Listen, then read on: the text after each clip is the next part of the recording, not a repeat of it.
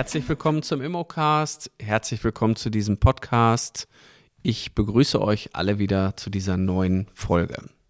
Ja, nach der Sommerpause geht es weiter und jetzt äh, geht es natürlich mit ganz aktuellen Themen auch wieder weiter. Wir sprechen heute über den vertrieblichen Notfallkasten. Mein Name ist Carsten Frick. Ich bin Immobilienmakler, mittlerweile seit über 13 Jahren schon und habe natürlich in den vielen, vielen Jahren schon eine Menge erleben dürfen und habe vor 13 Jahren tatsächlich in einer Zeit angefangen, wo jetzt sehr viele vergleichbare Schritte wieder da sind. So, was mache ich, wenn ich als Makler oder auch als Maklerin keine Anfragen auf meine Objekte bekomme? Und dafür haben wir einen Notfallkasten in der Mein Makler Akademie entwickelt, weil der ist natürlich schon wichtig, weil oftmals habe ich immer wieder festgestellt, dass viele Immobilienvertriebler, naja, das mehr so, ich probiere das mal aus und gucke, ob das jetzt funktioniert und führe das mal dem Markt zu. Was passiert aber, wenn der Markt nicht reagiert? Und ähm, ich glaube, das ist in der heutigen Zeit umso wichtiger. Ähm, man bekommt keine Anfragen auf seine Objekte und überlegt sich dann, was soll ich jetzt tun? Und dann sollte man erstmal nach einem gewissen Fahrplan vorgehen. Ihr solltet eine Checkliste haben und mal gewisse Dinge erstmal euch angucken. Ja, also bleiben wir jetzt mal bei dem einfachsten. Ist meine Immobilie überhaupt im Internet? Also ist die gerade veröffentlicht auf irgendeinem Immobilienportal oder auf der Homepage? Habe ich überhaupt Kunden angeschrieben? Das hört sich vielleicht sehr banal an, aber das ist oftmals schon die erste Fehlerquelle, die natürlich hier auch ordentlich ähm, sich auswirken kann. Der nächste Punkt ist natürlich, ähm, dass man sein Inserat grundsätzlich beim Online-Stellen auch kontrollieren sollte und ihr könnt natürlich in den Portalen immer wieder euch auch analytische Daten angucken. Ihr könnt gucken, wie viele Leute euer Inserat angeklickt haben, bei wie vielen Leuten das in der Ergebnisliste war. Und ihr könnt auch sehen, wie viele Leute über dieses Portal eine Anfrage gestellt haben. Das ist natürlich auch immer noch mal ein Indiz, um erstmal zu ja, eruieren, inwieweit weckt denn mein Inserat überhaupt Begehrlichkeit aus. Und äh, gerade diese Begehrlichkeit ähm, führt natürlich dazu, dass die Leute erstmal ihre Kontaktdaten preisgeben. So, das heißt, äh, diese Schritte solltet ihr unbedingt hier tun. Ihr solltet natürlich gucken, an welcher Stelle könnte jetzt der Fehler sein. Und wenn zum Beispiel die Immobilie oft angezeigt wird, aber nicht häufig angeklickt wird, dann hat das häufig schon eine Auswirkung, dass meistens das Titelbild nicht aussagekräftig ist. Das heißt, der typische Interessent, der heute im Internet unterwegs ist, geht in der Regel über die Suchportale, guckt sich die Immobilien an, kommt dann natürlich an einen Punkt, dass er sagt, naja, das ist interessant oder nicht.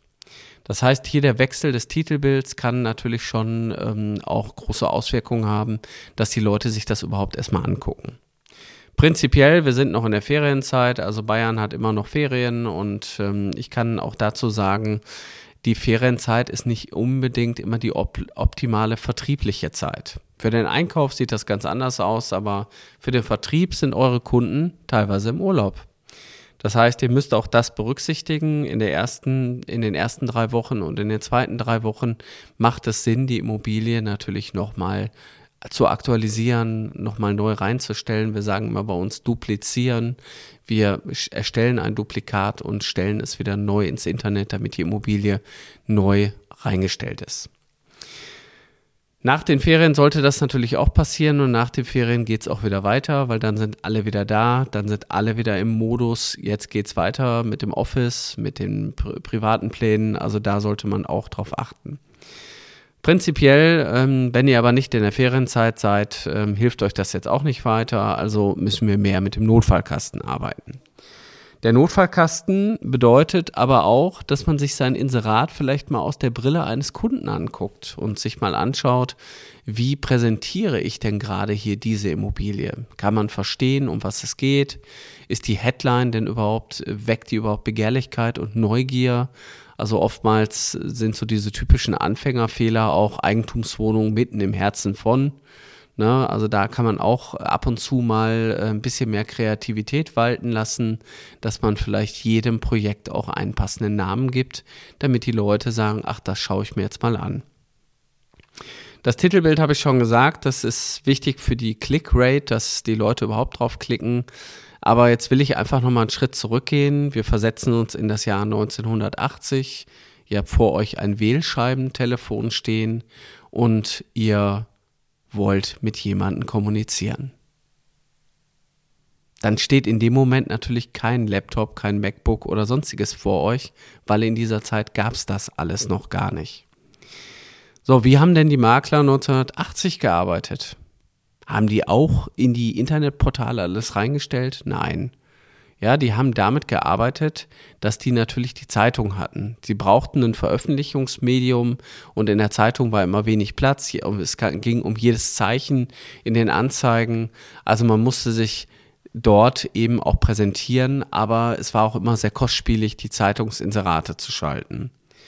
Der Makler war natürlich hier in dieser Zeit äh, darauf angewiesen, auch mit seinen Kontakten zu arbeiten.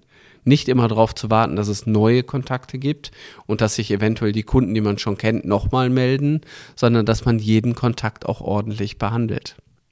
Und ich glaube, dass das in der heutigen Zeit eine noch größere Relevanz hat, Suchprofile in seiner Software anzulegen, dass man die Kundendaten, die man schon hatte, durch andere Objekte ordentlich einpflegt, damit man in Zukunft auch in der Lage ist, vielleicht mal die eigene Suchkartei zu durchsuchen. Zu sagen, wer sucht denn eigentlich bei mir ein Haus? Jetzt sagt man so schön, wenn der Prophet nicht zum Berg kommt, dann kommt der Berg zum Prophet.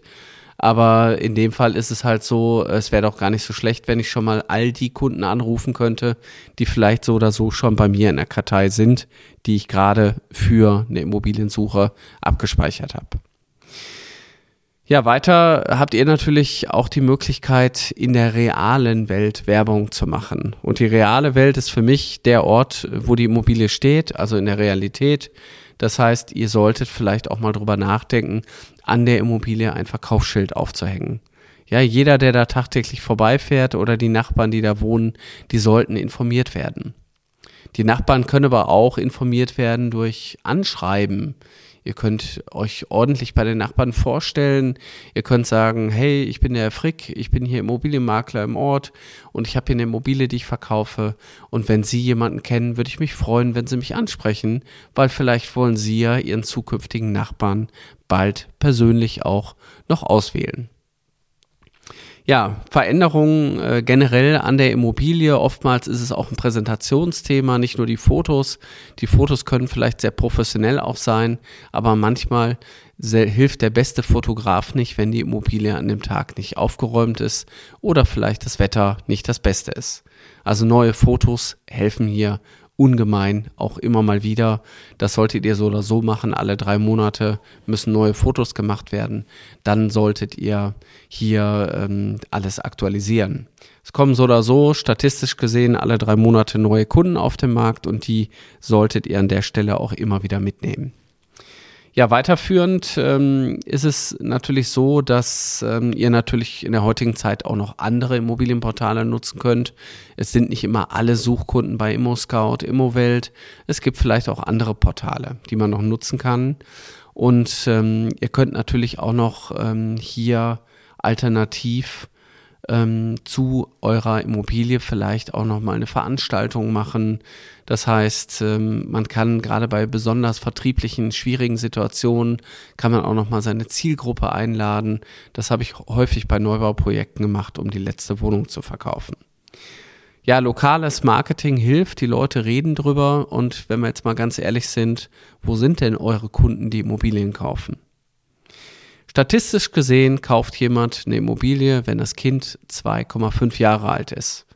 Und jetzt stelle ich einfach mal die Frage an euch, fragt euch doch mal, wo die Menschen gerade sind, wenn die Kinder zweieinhalb Jahre alt sind. Wenn die Glück haben, haben die einen Kindergartenplatz. Spätestens ab drei Jahren haben die einen Anspruch, dann sind die im Kindergarten. Da ist doch eure Zielgruppe. Warum nicht dahin gehen, wo auch eure Zielgruppe ist? Ja, eure Zielgruppe ist auf Spielplätzen, Kindergärten, Grundschulen. Da ist eure Zielgruppe. Da müsst ihr euer Objekt bewerben. Ne? Ich meine, letztendlich, wenn ein Produkt nicht läuft, dann kann es viele Ursachen haben. Es ist aber nicht immer der Preis. Es ist nicht die Preisschraube, die am Ende des Tages hier den Hebel ausführt um hier den Erfolg einzustellen. Oftmals sind es viele, viele Stellschrauben, die bei uns im Notfallkasten sind. Wenn ihr wissen wollt, was wir noch alles in unserem Notfallkasten haben, Vertriebsnotfallkasten, dann meldet euch doch mal bei uns an, kommt mal bei uns in die Akademie, lernt einfach mal mehr darüber, was wir hier vertrieblich auch immer auf die Beine stellen. Wir haben keine Angst davor, dass es bald weniger Käufer gibt und mehr Immobilien, sondern wir wissen, wie man die Immobilien in jeder Zeit auch richtig verkauft. Und das zeigen wir euch auch wirklich live ähm, im Praxistraining. Ich mache ja jeden Tag auch Unterricht bei uns in der Akademie und ihr könnt im Grunde genommen einfach zu uns kommen, könnt als Berufswechsler oder Quereinsteiger euch ausbilden lassen als Immobilienmakler oder Maklerin. Es gibt am Ende sogar ein IHK-Zertifikat. Ihr seid zertifizierte Makler mit einer ganz besonderen Ausbildung, die nicht nur in zwei Wochen abgebildet wird, sondern über einen längeren Zeitraum.